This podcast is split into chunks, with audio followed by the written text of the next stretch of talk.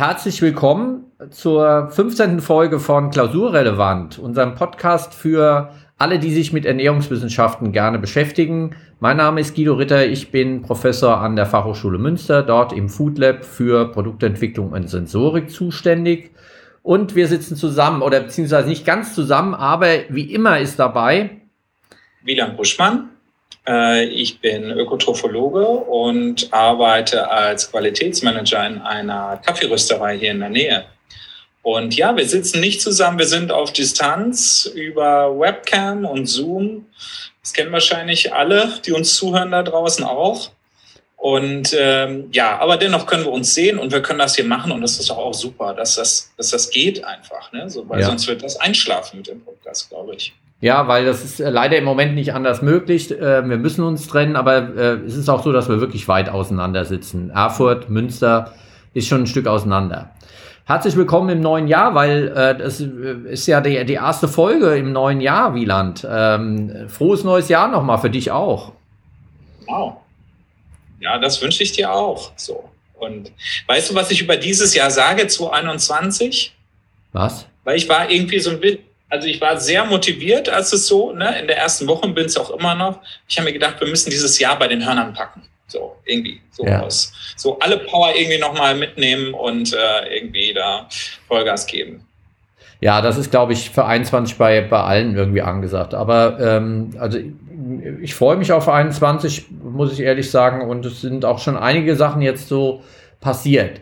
Ähm, bevor wir ins Thema einsteigen, also heute wird es um äh, Zusatzstoffe gehen. Zusatzstoffe oder Zusatznutzen oder doch nicht. Ähm, das war so eine, ein Thema, das auch wieder von Tobias Engelmann kam, der uns drauf gebracht hat, äh, doch mal eine Folge über gerade den Bereich zu machen, der äh, von vielen Leuten ja als eher risikoreich eingeschätzt wird. Mhm. Ähm, aber bevor wir da einsteigen, würde ich noch mal gucken, was ist denn so passiert ähm, äh, die letzten Tage ähm, im neuen Jahr. Ähm, wir sind doch ein bisschen reingerutscht und jetzt äh, waren zwei Sachen bei mir schön. Das eine ist, wir haben Honig abgefüllt. Mhm. Der, die Ernte 2020. Es ist jetzt äh, 50 Jahre Fachhochschule äh, dieses Jahr und äh, das Präsidium hat uns gebeten, dass wir doch einen, einen Jubiläumshonig sozusagen abfüllen. Wow. Und äh, den gibt's also jetzt äh, für die Fachhochschule und auch zum Probieren. Und äh, das war nochmal ganz äh, nett gewesen da äh, mit äh, zwei in einer ganz kleinen Gruppe. Äh, wir mussten auf Abstand und so weiter. Zu dritt haben wir das dann abgefüllt. Ähm, und haben also jetzt unseren äh, Jubiläumshonig. Und das Zweite ist, dass wir gestern äh, doch noch den Film Brot zusammengeschaut haben mit Studenten. Äh, es gibt einen wunderbaren Film, der auch auf Arte gelaufen ist. Auch im Kino gibt's den. DVD kann man kaufen. Ähm, und zwar heißt er einfach Brot von Harald Friedel, der um die Welt gereist ist und Handwerksbäcker, Industrie, ähm, Forscher, äh, äh, die Politik gefragt hat, ähm, was ist denn eigentlich sozusagen, was macht gutes Brot aus? Mhm. Und äh, ich wollte das mit den Studenten im Kino anschauen im Sommer und da hat das leider schon nicht mehr geklappt. Und jetzt haben die Studenten gesagt, Mensch, können wir das nicht irgendwie online machen? Ich hatte den Vertrieb angeschrieben und die haben uns eine Lizenz gegeben. Wir konnten zusammen mit dem äh, Filmemacher selbst, der war gestern auch mit dabei online, haben wir dann mit 130 Studenten den Film geschaut. Wow, nicht schlecht. Ja, Rike Kappler von der Zibaria äh, Bäckerei aus Münster, Geschäftsführerin, war noch mit dabei gewesen. Und Martin Wurzelberger vom Journal Kulinär und der Filmemacher und Albrecht Fleischer für ähm, unser Lebensmitteltechnologe aus dem Food Lab. Also es war eine, eine tolle Geschichte mit einer kleinen Podiumsdiskussion am Ende sozusagen äh, rund um das Thema Brot, Brotkultur. Und äh, ja, und da ist mir noch mal eingefallen, dass wir da ja auch schon einiges äh, besprochen haben. Ja. Und wir haben ja auch eine tolle Rückmeldung gekriegt zu dem Thema Brot und Getreide. Ja, und da äh, wunderbar, danke, dass du sagst. Ja, äh, brotkunst.de. Äh, so ist die Webseite von der Bäckerei. Die ähm, Victoria Utters ist das, äh, die uns angeschrieben hat äh, mit dem Thema äh, Getreide und Terroir. Also inwieweit denn auch bei Pflanzen, nicht nur beim Wein. Wir hatten beim Wein drüber gesprochen, dass es da also einen direkten Zusammenhang zwischen dem Boden und der Mikro Mikroklima äh, und der Qualität des Weines auch gibt. Äh, und sie fragte halt, ob es irgendwelche wissenschaftlichen Erkenntnisse zu diesem Thema bei Getreide und äh, dem Produkt daraus, dem Brot dann auch gibt. Und ähm, ich habe da mal schnell recherchiert. Also äh, Getreide gibt es noch nicht sehr viel. Äh, es gibt ähm, tatsächlich Untersuchungen zum Thema Whisky äh, und Bourbon, also in Amerika, wo auch Getreide äh, die, die Grundlage letztendlich dann ähm, äh, ist, die, die dann äh, gerade also in diesem Bourbon-Bereich da eine Rolle spielt.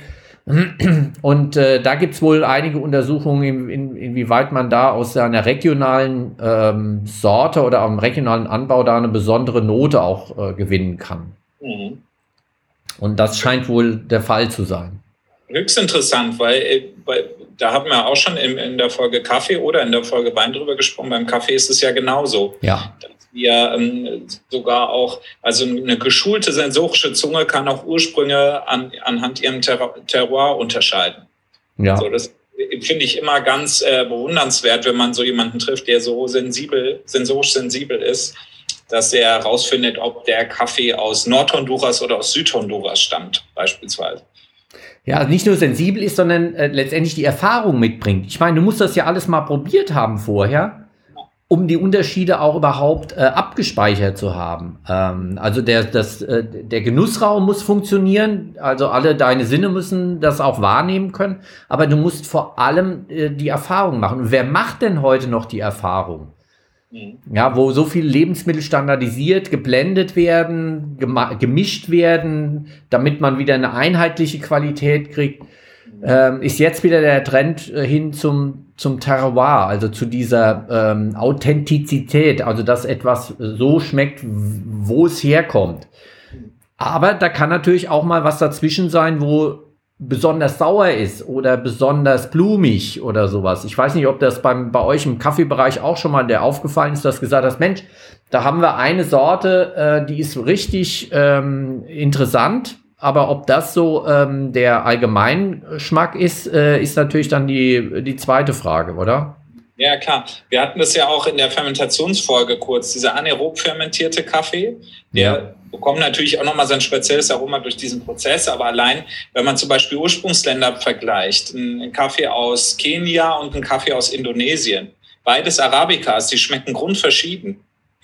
Da, man, man weiß einfach auch, wenn man sich so ein bisschen in der Kaffeelandschaft äh, bewegt und auskennt, äh, afrikanische also aus afrikanischen Ursprüngen schmecken die Kaffees meistens sehr fruchtbetont und beerig. Ja. Äh, können bis in Äthiopien sogar auch so Bergamottartige Noten haben, also Zitrusaromen, äh, Bergamott.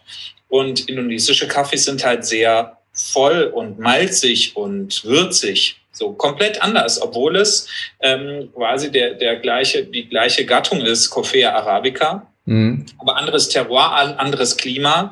Es gibt sogar eine Sorte in, äh, in Indien, die nennt sich Indian Monsoon Malabar.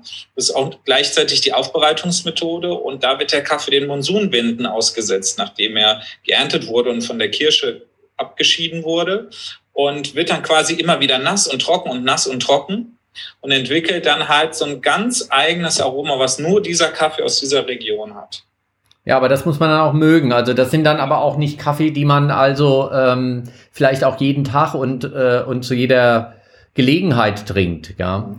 Also äh, äh, da muss man dann auch sich klar sein, dass das was Besonderes ist und dann natürlich auch besonders wertvoll und teuer am Ende auch. Also das muss man dann auch bezahlen, dass es halt äh, diese Besonderheit noch überhaupt gibt. Da haben wir uns gestern beim Brot auch sehr lange nach dem Film noch äh, drüber unterhalten und ich kann den Film wirklich jedem nur ans Herz legen ein Film, der ähm, wunderbar zeigt, mit welcher unterschiedlichen Wertigkeit man äh, das Thema Brot angehen kann.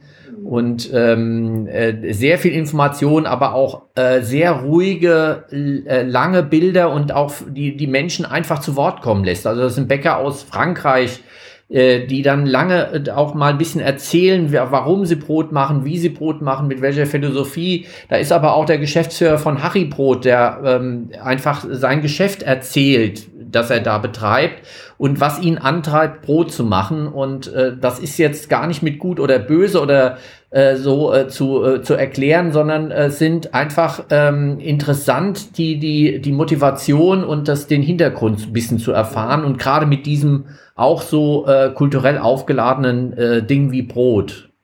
Ja. Also da werden wir das verlinken, werden das in die Shownotes mit reinstellen. Äh, das war sozusagen äh, mein Highlight nochmal gewesen der Woche, das äh, direkt mit der Frage von Victoria Utters auch zu tun hat. Äh, auf deren Seite war ich mal jetzt gewesen von brotkunst.de und ähm, spannende Philosophie von, von deren Seite aus. Also müssen wir auch mal Brot probieren bei denen. Mhm. Wunderbar, dann steigen wir doch ins Thema ein, oder? Ja. Zusatzstoffe, Zusatznutzen. Ähm, ja, also bei mir ist das als, als allererstes hat bei mir geklingelt äh, äh, das Thema äh, Krankenhausliste ähm, aus den äh, 70er Jahren. Also da, das war, als noch kein Internet gab, da äh, war ein, äh, eine anonyme Liste im, um, ähm, im Umgang äh, äh über man hat da immer so Kopien dann bekommen, äh, wo dann drin stand, dass also bestimmte äh, Lebensmittelzusatzstoffe äh, krebserzeugend sind. Das war also ein äh, Ville äh, Gervais äh, Krankenhausforschungszentrum in Frankreich, äh, war das überschrieben. Und äh, da gab es also eine ganze äh, Liste von diesen 300 Zusatzstoffen, die in der EU zugelassen sind und dann, dass da einige also krebserzeugend wohl sind. Das war so das erste Mal, dass ich mit Verschwörungstheorien und solcher Fake News, da, da hat man damals noch nicht gesagt, aber das war so ja. äh, das, was, wo ich äh, das erste Mal mit Zusatzstoffen zu tun hatte, wo dieses geschürt worden ist, dieses gefühlte, die gefühlte Unsicherheit und das gefühlte Risiko, das da vielleicht mit einhergeht. Mhm.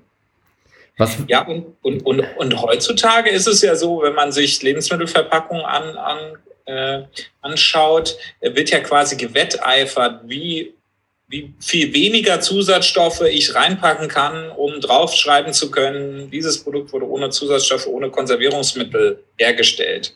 So, also die, die man quasi ab den wahrscheinlich 70er Jahren reingepackt hat in die Produkte, will man jetzt wieder rauspacken, weil sie anscheinend so ein schlechtes Image bekommen haben in letzter Zeit. Ja, das äh, nennt man jetzt Clean Labeling ähm, übersetzt also äh, saubere Deklaration, dass man möglichst weggeht von Zusatzstoffen und hingeht zu Zutaten. Zutaten sind also im, im, Gegensatz zu Zusatzstoffen sind Zutaten ganze Lebensmittel. Also Beispiel Zitrone ist eine Zutat. Die Zitronensäure ist dann äh, als äh, Zusatzstoff mit einer sogenannten E-Nummer dann versehen. Äh, e steht für EU oder Edible, für essbar und äh, soll eigentlich eine positive ähm, äh, Konnotation dann auch bringen und kann auch so de deklariert werden, aber die Leute gucken dann schon komisch, wenn da irgendwas mit E irgendwie draufsteht. Äh, ist aber ein falsches, ähm, falsch gefühltes Risiko. Also man darf den Leuten nicht ausreden, dass sie äh, dieses Risiko auch spüren, aber die tatsächlichen Risiken äh, bei, äh, dem, bei der Ernährung und bei Lebensmitteln sind für uns ähm, hier in, äh, in, in den Industrieländern nicht die Zusatzstoffe. Die sind gut geprüft. Da äh, sterben ähm, weltweit sind keine äh, äh, Fälle bekannt, wo jemand äh, durch Vergiftung durch Zusatzstoffe gestorben ist. Aber was halt äh, tatsächlich passiert ist, dass wir ähm, unterschätzen auf der anderen Seite das Risiko, das von Mikroorganismen auch ausgeht. Ja, also die Hygiene. Das ist also ein viel, viel größeres Risiko, äh, wenn wir über Lebensmittel reden, Infektionen zu bekommen, äh, äh, und äh, als auf der anderen Seite die ähm, äh, Rückstände, was Pestizide angeht oder auch gerade jetzt heute ähm, Zusatzstoffe als Thema. Aber und, und wenn man jetzt auch mal ganz aktuell sich den Nutri-Score anschaut, da geht es ja auch gar nicht um Zusatzstoffe, sondern es geht um äh, Fett, Zucker und ähm, äh, ja, zugesetzt oder zu stark zugesetztes Salz, was ja ja, darüber für den, für den Endkunden zu erkennen sein sollte. So, weil diese Sachen auch sind, die die Volkskrankheiten Diabetes und, und, ähm, und ähnliche. Ja, also das, da gebe ich ja vollkommen recht. Übergewicht, ähm, äh, Adipositas dann, krankheitliches Übergewicht oder äh, Diabetes sind die äh, Krankheiten, die über Ernährung in erster Linie äh, ausgeprägt werden und äh, es sind nicht Vergiftungsfälle, die durch falsche Anwendung oder überhaupt durch äh, Zusatzstoffe ähm, reingebracht werden. Mhm. Ähm, deshalb also, äh, es ist jetzt kein Plädoyer, Zusatzstoffe äh, müssen unbedingt in Lebensmittel reinkommen, ähm, äh, sondern es ist eher ein Plädoyer, dass man da auch darauf vertrauen kann, dass die ähm, Behörden äh, voran in EU, äh, die European ähm, Food Safety ähm, Authority, das ist unsere EFSA, die die ähm, Risiko von Lebensmitteln bewertet, wo also Wissenschaftler sitzen, äh, Toxikologen, äh, Ernährungswissenschaftlerinnen, Mikrobiologen und dann äh, auch Zusatzstoffe bewerten und Höchstmengen festlegen ähm, nach dem sogenannten ADI-Konzept, also tägliche maximale duldbare Menge, die man einnehmen darf. Ähm, und äh, das ist eigentlich schon ein ganz gut abgesichertes äh, System. Äh, Plädoyer dafür, ähm, dass also das alles äh, soweit sicher ist. Brauchen tun wir sie ähm, nur, wenn wir ähm, in äh, industriellem Maßstab was herstellen wollen, was standardisiert immer die gleiche Qualität haben soll. Ja, und, und jetzt, ich, jetzt möchte ich klar, äh, gleich gern mal einhaken mit einem, äh, wir, wir benennen mal unsere Tops und Flops äh, der Zusatzprodukte. Deine persönlichen, bei welchem Zusatzstoff, ähm, den du auf einer Lebensmittelverpackung liest, ähm, jauchzt du auf vor Freude? Äh, und bei welchem würdest du das Lebensmittel gleich wieder zurück ins Regal stellen? Ähm, also jaucht's auf, ähm, äh, tue ich eigentlich bei keinem Zusatzstoff, muss ich ehrlich sagen. Es sind technologisch wirksame Substanzen, die ähm, antioxidativ wirken, also gegen äh, Ranzigkeit sind, die vielleicht auch eine Färbung bringen können oder konservierend wirken. Ähm, also von der Seite her ist das, ähm, äh, bin ich dann bei keinem jetzt so, dass ich sage, dass da, da freue ich mich jetzt, weil ich da äh, drauf, äh, weil das Rezept das irgendwie enthält. Ähm, ich äh, würde heute sagen, dass es äh, Zusatzstoffe gibt, die, die tatsächlich äh, für die Qualität von bestimmten Lebensmitteln extrem wichtig sind. Äh, dazu gehören ein paar Konservierungsstoffe und ähm, ja, Sulfid für ähm, das Schwefeln von Wein zum Beispiel. Ähm, da gibt's ja auch Weine, die das nicht haben. Da haben wir ja auch bei Vino, Vino Veritas dann drüber gesprochen, von den äh, Naked Wein oder, oder ähm, Orange Wein Produkten, die also darauf verzichten. Aber das ist dann schon eine Qualität, die ich nicht jeden Tag unbedingt haben muss. Äh, also Sulfid ähm, ist zum Beispiel ein Zusatzstoff als Konservierungsmittel, was ich sagen würde, ähm, bisher äh, gibt es da keinen äh, Ersatz dafür oder auch kein Lebensmittel als Zutat, die das irgendwie ersetzen könnte.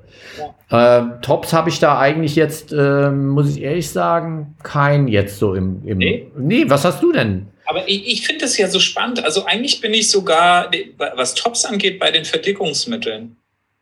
Also ob es jetzt Guacanmehl, Johannesbrotkernmehl äh, oder zum Beispiel Xanthan ja. sind.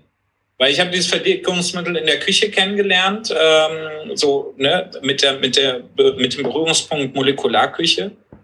Und äh, da ist es natürlich schon besonders interessant, wenn man es schafft, durch, die, durch eine kleine Prise von einem Verdickungsmittel das Mundgefühl eines Suds oder einer Soße so zu verändern, dass man es viel ähm, äh, viel mehr, also dass der Genussfaktor steigert, nur allein durch die Verdickung und durch das seidige, geschmeidige Mundgefühl. Das finde ich immer noch bemerkenswert. Und da kommen wir ähm, bei vielen Produkten nicht drumrum, weil sonst hätten wir einfach anstatt einem wahrscheinlich anstatt einem Fruchtjoghurt irgendwie hätten wir dann eine, fast eine Fruchtmilch, weil wir einfach nicht diese Cremigkeit.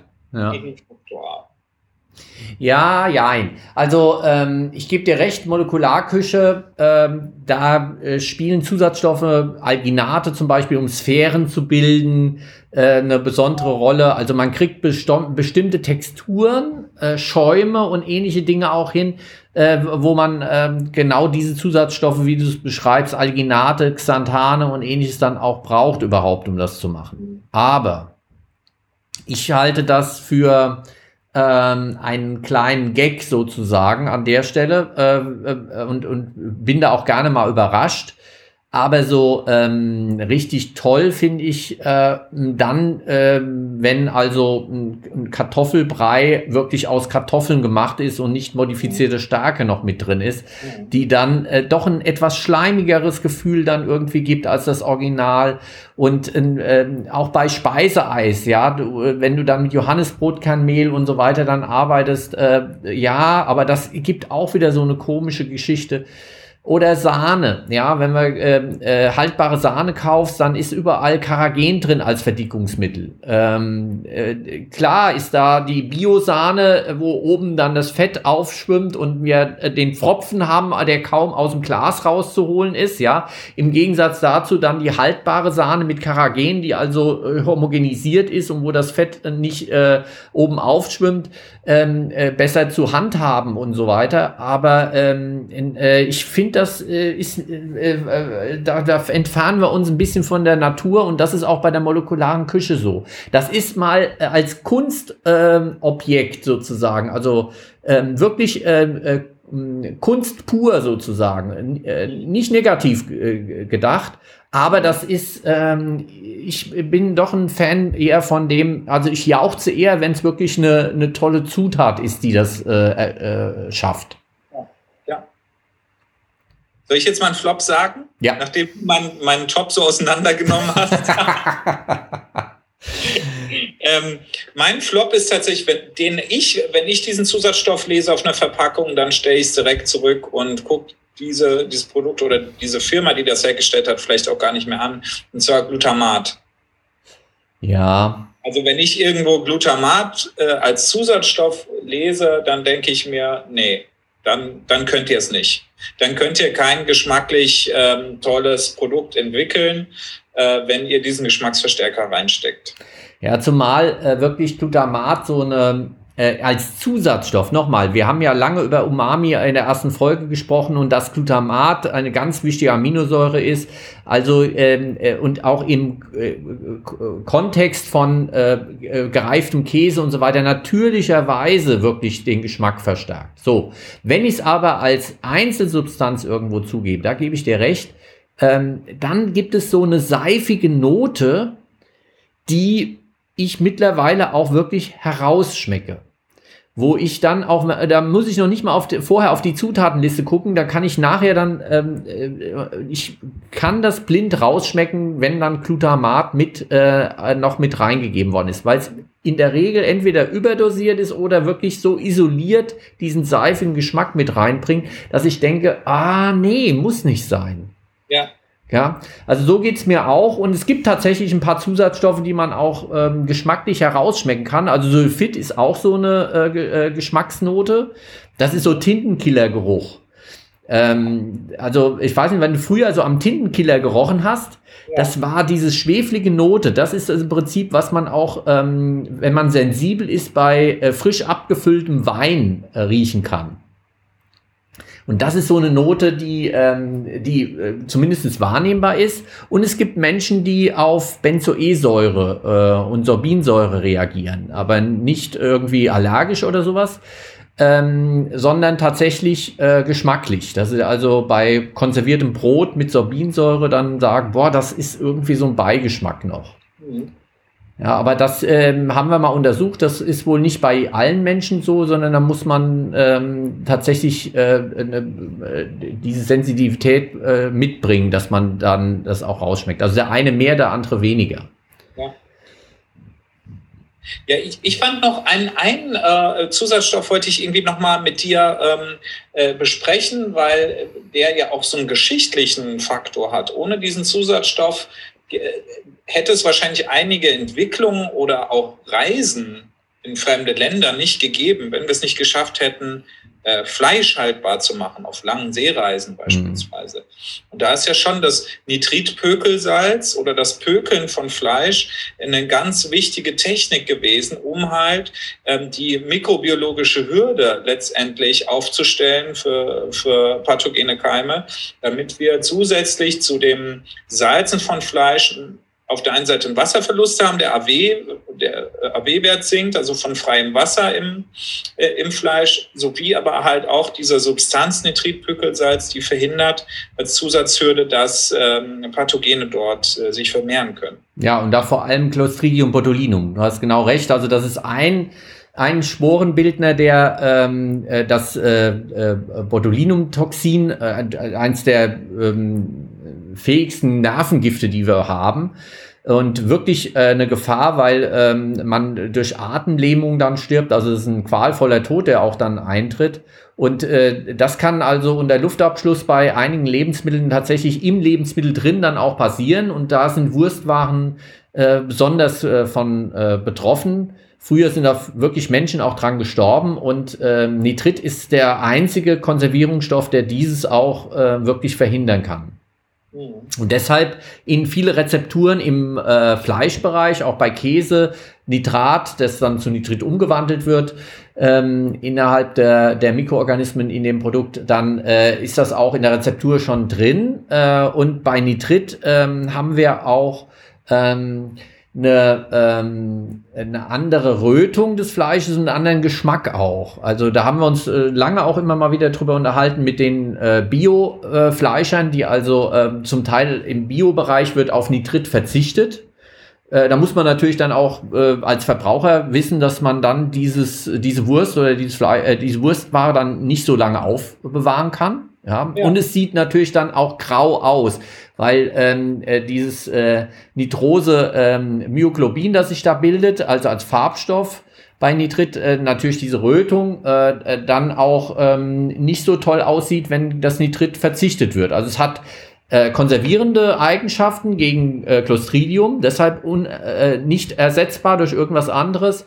Es hat aber auch eine geschmackliche Ausprägung und es hat noch eine farbliche Ausprägung. Und da haben wir uns auch dran gewöhnt sozusagen.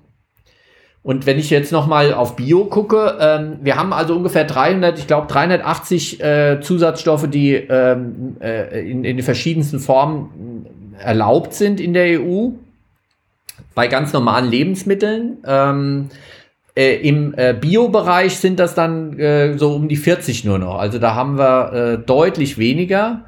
Und es gibt einige Verbände, die sogar noch weiter runtergehen. Also bei Demeter ist es, glaube ich, dann sind wir bei 17 äh, Zusatzstoffe, die nur noch erlaubt sind. Aber 17 sind noch erlaubt. Also es gibt doch einige, die, wenn äh, man es auch ganz genau nimmt, auf die man wirklich nicht verzichten kann, weil sie zum Beispiel als Konservierungsstoff arbeiten oder weil sie auch ähm, Vitamincharakter haben, wie zum Beispiel Ascorbinsäure äh, wirkt ja auch antioxidativ und wird dementsprechend auch eingesetzt. Mhm. Gestern hatten wir bei dem Brotfilm auch länger darüber äh, gesprochen, dass einige Zusatzstoffe gar nicht auf die ähm, Zusatzliste, Zusatzstoffliste kommen, weil sie im Endprodukt keine Wirkung mehr zeigen. Also gerade im Backwarenbereich sind es eine ganze Reihe Enzyme, die man einsetzt, äh, zugibt, äh, um äh, die Backqualität sozusagen zu verbessern von der Backmischung, äh, die aber durch den Backprozess kaputt gehen durch die Erhitzung und ähm, dann im Endprodukt keine Wirkung mehr haben. Und äh, dann kann der Verbraucher das nicht erkennen, dass die mal irgendwann an, eingesetzt worden sind. Mhm. Und das finde ich ähm, mittlerweile nicht mehr ganz in Ordnung. Ähm, ja. Der Gesetzgeber sagt, naja, warum muss das der Verbraucher wissen? Weil äh, ist ja eigentlich für den uninteressant, weil die wirken ja nicht mehr. Aber ich finde, ähm, äh, gerade beim Brotbereich, äh, kann man wirklich die Qualität äh, des Brotes, äh, wenn einer äh, frisches äh, äh, ähm, selbst malt sein Getreide, kein Enzym noch mit dazugeben will, ähm, dann auch eine Schwankung, eine natürliche Schwankung hat der Qualität auch, die ganz normal ist. Ja, also da müssen wir uns auch als Verbraucher wieder dran gewöhnen. Natur ist nicht standardisiert, sondern wir haben da auch Schwankungen und, ähm, äh, und äh, deshalb äh, ist dieses Standardisieren, ähm, muss zumindest erkennbar sein, dass ich hier eine standardisierte Ware habe. Und das kannst du zum Beispiel im, im äh, Backwarenbereich nicht mehr bei allen Produkten erkennen. Und das, das ist, finde ich, es geht mir nicht bei den Zusatzstoffen um die Gesundheitsgefahr, sondern eher um diese wie, wer, wie sehr werden wir ähm, auf, auf standardisierte Produkte getrimmt, der Geschmacks, also die Geschmacksverarmung sozusagen. Ja. Ich glaube, das war auch dein Punkt gewesen mit dem Glutamat, oder? Ja, ja, ich habe sogar noch, äh, noch ein brandheißeres Thema, wo ja das ja auch wirklich in der veganen Szene sehr diskutiert wird. Äh, Stichwort veganer Apfelsaft. Weil wenn ja. man, äh, wenn man äh, klaren Apfelsaft trinkt, dann ist es, und das habe ich mir mal äh, sagen lassen von meiner Cousine, die bei einem äh, Getränkeherstellenden Unternehmen in der Safterei gearbeitet hat, ist es in der Regel so, dass Gelatine eingesetzt wird, äh, um den, den trüben Apfelsaft zu klären, um die Trübstoffe rauszufiltern. Mhm. Die Gelatine ist natürlich nachher nicht mehr in dem Produkt drin oder nachweisbar, aber dennoch ist quasi dieses, dieses, dieser Apfelsaft unter Zuhilfenahme von tierischen Produkten entstanden. Ja. Und dann ist die Diskussion von vegan lebenden Menschen, die dann sagen, okay, den kaufe ich nicht, weil der nicht vegan ist. Ja, also kann ich auch nachvollziehen. Ähm, äh, äh, neben Gelatine wird Casein auch als, ähm, man nennt das dann ähm, Behandlungsmittel oder Filterhilfsstoff oder Filterhilfsmittel dann auch eingesetzt. Äh, Casein ist also, also aus äh, Milcheiweiß. Äh, Hausenblase ist auch ein Stoff, der eingesetzt wird, auch ein tierisches Eiweiß aus Fisch. Hause war früher der, der Stör gewesen, den es ja ganz viel in Deutschland gab, jetzt nicht mehr.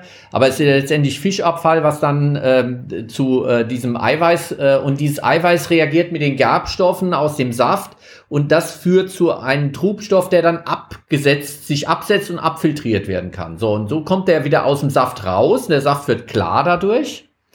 Aber diese tierischen Eiweiße sind drin und es sind auch noch gewisse Reststoffe drin und kann, man kann auch nicht ausschließen, dass auch einige Allergiker auf äh, Fischeiweiß oder Milcheiweiß ähm, auch vielleicht darauf reagieren. Also das hat ähm, auch, äh, auch aus dem Grund sind diese Hilfsstoffe, finde ich, äh, müssten deklariert werden, gebe ich dir ja. recht, auch wenn sie vielleicht nicht als Zusatzstoffe deklariert werden müssen, sondern äh, weil Gelatine ist eine Zutat an der Stelle, also gar kein Zusatzstoff seine Zutat, aber das müsste auch deklariert werden. Finde ich auch, dass das eigentlich äh, äh, besser wäre, wenn das ähm, entsprechend äh, deklariert wird. Mhm. Ähm, ja, und auf der anderen Seite haben wir natürlich die veganen Ersatzprodukte äh, für Fleisch oder sowas, die, wo die Zusatzstoffliste ellenlang ist. Ja, die mhm. ersten Fleischersatzprodukte, ja, wo die Veganer dann hingehen und sagen, ja, dann, äh, äh dann super, da gibt's ja endlich ähm, äh, äh, Käse oder, oder Wurst ähm, als Ersatzprodukt und wenn du hinten drauf guckst, äh, ist das ähm, äh, eine ganze Reihe von Verdickungsmitteln, eine ganze Reihe von äh, Emulgatoren, die da notwendig sind, Aromastoffe, Farbstoffe und so weiter. Mhm. Also da ist, sind wir auch ein bisschen schizophren, was das angeht, wenn wir da, ähm, äh, da die Qualität von bestimmten Produkten dann auch bewerten. Mhm. Mhm.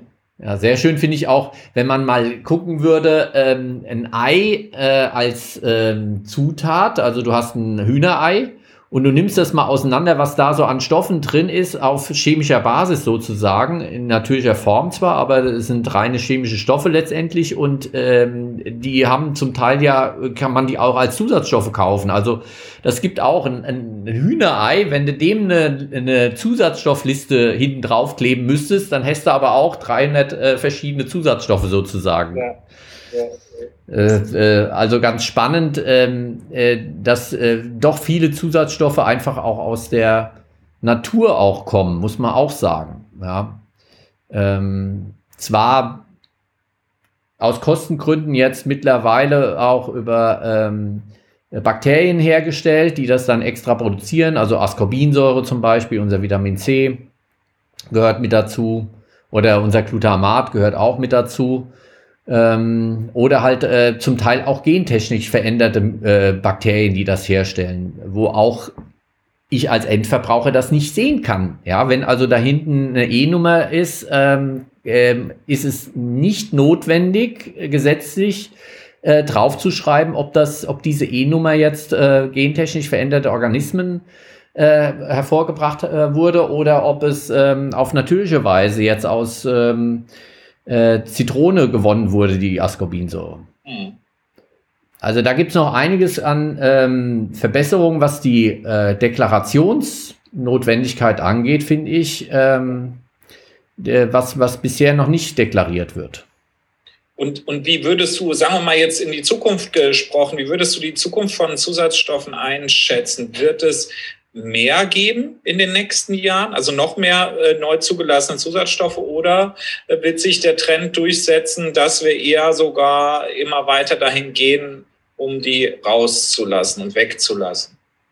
Also es wird äh, auf keinen Fall ähm, noch sehr viel mehr geben, weil die ähm, neue Zusatzstoffe zu entwickeln, zuzulassen, toxikologisch auch, ähm, äh, kostet ein irre Geld.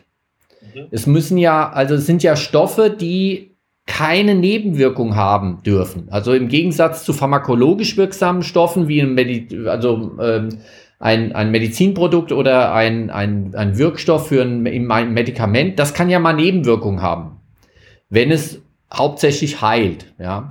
Zusatzstoffe in Lebensmitteln dürfen 0,0 Nebenwirkungen haben.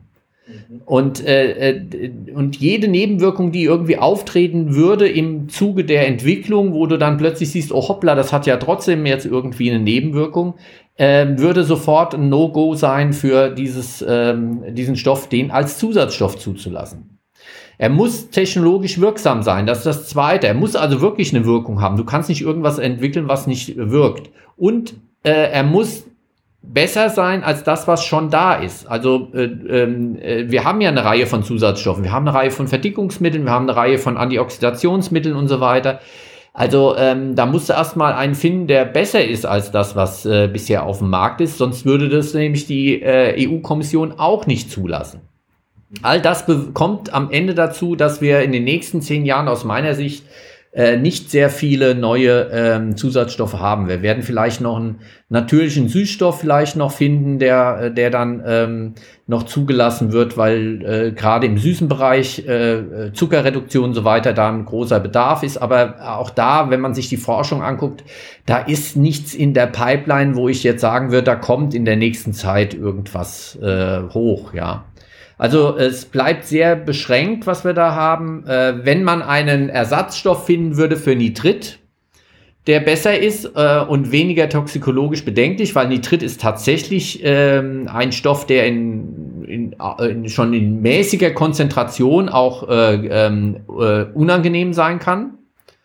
Ja, und weil wir können nicht drauf verzichten, weil er äh, natürlich äh, äh, unser, den Botulismus verhindert, also dass Menschen sterben. Ja, äh, deshalb ist der noch drin. Und wenn du einen Stoff findest, der zum Beispiel Sulfid, also Schwefeldioxid, ersetzen würde, mhm. äh, auch das ist nur in wenigen Lebensmitteln überhaupt erlaubt und auch nur mit wenig Menge sozusagen. Äh, dann äh, ist dir der Nobelpreis sicher und äh, du würdest auch Millionen verdienen sozusagen. Aber da sind so viele Forschungsgruppen dran äh, gewesen und äh, da ist also in den nächsten Jahren nichts zu finden. Und auf der anderen Seite, wie du schon sagst, haben wir natürlich den Trend zu Clean Labeling, also weniger Zusatzstoffe reinbringen, mehr wieder den originalen Rohstoff mit reinbringen. Ähm, und dieser Trend wird äh, weitergehen. Äh, das äh, nehme ich ganz stark an, dass das ähm, weg von den standardisierten Produkten hin zu regionalen Produkten, hin zu traditionellen Rezepturen wieder. Also das ähm, wird das neue, die neue Innovation kommt aus, aus der Tradition. Was, was aber ja auch heißt, und das hatten wir auch schon angeschnitten oder du äh, mit dem Fleischprodukt, was nicht mit Nitritbökelsalz im, im Biobereich behandelt wird, äh, die äh, Produkte schneller verderben können. Ja. So, ne? Also das heißt, da muss sich unser Essverhalten auch äh, ändern hin, halt, wenn wir regional sind, zu ähm, ich kaufe öfter ein, aber weniger, damit die Sachen nicht schlecht werden, äh, schlichtweg. Und ich vielleicht sogar im Negativfall ähm, äh, Lebensmittel wegschmeißen muss, weil sie halt eben nicht mehr so lange haltbar sind und ich sie nicht konsumiert äh, äh bekomme. Ja, aber ich werde mich auch wieder dran gewöhnen, dass die Natur einfach begrenzt auch ist. Also, ähm, dass es äh, nicht ewig haltbar ist. Ähm, also wir müssen die, die, Lebensmittel wieder wertschätzen und nicht irgendwie drei Wochen aufheben, um sie am Ende dann doch wegzuwerfen, weil wir keinen Bock mehr drauf haben. Ja, ähm, was hilft das, wenn das drei Wochen haltbar ist, aber am Ende ähm, nicht mehr schmeckt und wir es dann doch wegwerfen? Also äh, ich glaube, dass ähm, die, die Zusatzstoffe und die extrem lange Haltbarkeit alleine das nicht ähm, löst. Also wir haben ähm, und äh, ja, oder wir müssen halt mehr Technologie einsetzen. Also Beispiel, äh, Firma Froster. Ich nehme jetzt mal einfach eine Firma, die wirklich vorangegangen ist mit äh, dem, dass sie über die gesetzlichen notwendigen Maßnahmen hinaus schon ganz früh Clean Labeling gemacht haben, ganz früh Zusatzstoffe rausgenommen haben aus ihren Fertigmenüs und so weiter, die ganze Branche unter Druck gesetzt hat, weil die Konkurrenz da, was macht ihr da? Wir können doch wunderbar unsere Zusatzstoffe, die auch billiger sind als gewisse Rohstoffe, dann auch weiter schön nutzen. Die sind vorangegangen und ähm, der Geschäftsführer hat also gesagt, ja, wir mussten daraufhin viel mehr Technologie einsetzen. Weil vorher war es möglich gewesen, dass du dein Produkt einfach erhitzt hast und äh, der Paprika, wenn äh, die Farbe des Paprikas nachgelassen hat durch die Erhitzung, ja, so what, dann hat man halt äh, Farbstoff noch mit dazugegeben, um das wieder auszugleichen. Wenn du das nicht mehr machen willst, den Farbstoff nicht mehr zugeben willst, musst du mit deinem Rohstoff äh, sinnvoller äh, technologisch umgehen, um zu verhindern, dass da irgendwie Abbauprodukte entstehen überhaupt. Und das heißt, du musst massiv in Technologie investieren, um diese Ausgleichsmöglichkeiten mittels technologischer Hilfsstoffe ähm, zu umgehen. Ja. Äh, macht das Produkt auch teurer. Ja. Und, Weniger und Zusatzstoffe ist teurer. Und es ist halt ein schöner Ansatzpunkt für unsere ganzen Ökotrophologen da draußen in die Produktentwicklung zu gehen. Ja. Weil das ja auch ein sehr spannendes Thema ist. Ist ein spannendes Thema und ich bin auch froh, dass also die Anfragen, auch die wir im Food Lab kriegen, nicht darum gehen, äh, wie kann ich mein Produkt noch billiger machen, sondern wie kann ich sozusagen hochwertiger jetzt äh, Rezepturen äh, neu entwickeln oder weiterentwickeln, wieder traditioneller machen. Äh, und am Ende müssen wir als äh, Konsumenten das auch ähm, halt auch bezahlen. Jetzt haben wir lange, oder habe ich einen langen Monolog nochmal gehalten und ich glaube, wir haben auch einiges schon besprochen, oder? Ja, also Guido, ich hätte mal nicht gedacht, dass ich über dieses Thema Zusatzstoffe, was ich wirklich, also wenn ich es als Modul hätte, wahnsinnig trocken anhört, jetzt so lange so schön mit dir hier äh, sprechen konnte. Das muss ich schon mal sagen, ist klasse gewesen. Ja, fand ich auch. Ähm, und dann wollen wir doch schon mal Appetit machen auf die nächste Folge, oder? Ja, oder Durst. Ja, und genau. zwar wird die 16. Folge klausurrelevant äh, heißen gute, gute Geister aus der Flasche. Und da geht es dann einfach mal so rund um das Thema Alkohol. Guter Alkohol, schlechter Alkohol, Destillation. Ähm, Alkoholfrei und äh, ein über Durst. Genau, das. Oder die Gesellschaftsfähigkeit äh, von äh, Alkohol am Mittag mit guten Geistern in der Praline. Äh, bis hin zu den neuen Szenetrends, ausgehend von Berlin, äh, Konzepte zu machen von Bars, die nur noch alkoholisierte Getränke anbieten. Genau, und ihr werdet beim nächsten Mal dann kennenlernen den Lieblingscocktail von Wieland. Also ja. seid gespannt und ähm, schaltet wieder ein und lasst euch schmecken bis dahin. Bis dahin. Tschüss.